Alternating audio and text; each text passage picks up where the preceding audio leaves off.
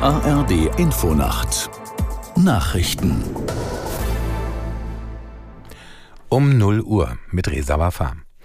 In den deutschen Hochwassergebieten bleibt die Lage an vielen Orten kritisch. Die zuständigen Behörden, unter anderem in Niedersachsen, sorgen sich wegen des Dauerregens, der den Druck auf die durchgeweichten Deiche weiter erhöht.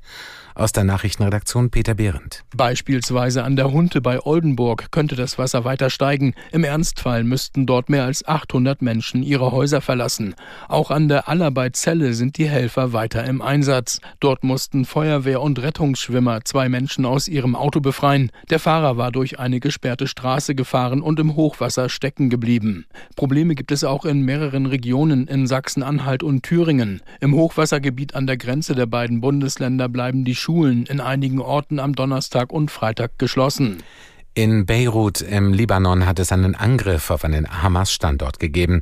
Nach Angaben der islamistischen Terrororganisation ist dabei einer der ranghöchsten Hamas-Funktionäre ums Leben gekommen, nämlich Hamas-Politbüro-Vize El Aruri.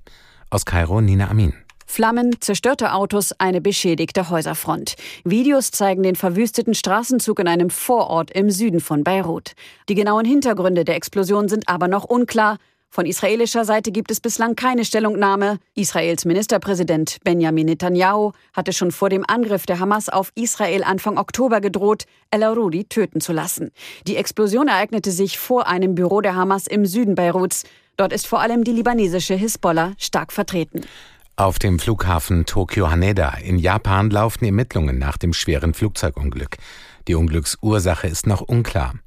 Ein Airbus A350 war nach der Landung mit einer Maschine der Küstenwache zusammengestoßen und rollte danach brennend über die Landebahn. Fünf Insassen der Küstenwachen des Küstenwachenflugzeugs kamen in Tokio ums Leben. Die 379 Passagiere in der Japan Airlines Maschine konnten den Airbus verlassen. Es gab zahlreiche Verletzte. Bei der Darts-WM hat der 16-jährige Luke Littler das Finale erreicht. Der Engländer ist damit der jüngste Spieler der Geschichte in einem WM-Endspiel.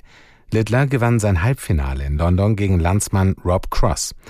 Gegner im Finale heute Abend ist Topfavorit Luke Humphreys, der sich im zweiten Halbfinale gegen Scott Williams durchsetzte. Das waren die Nachrichten. Das Wetter in Deutschland. Es ist meist stark bewölkt, verbreitet Schauer, später in Teilen Bayerns länger trocken, Tiefstwerte 10 bis 4 Grad. An der Nordsee Sturmböen.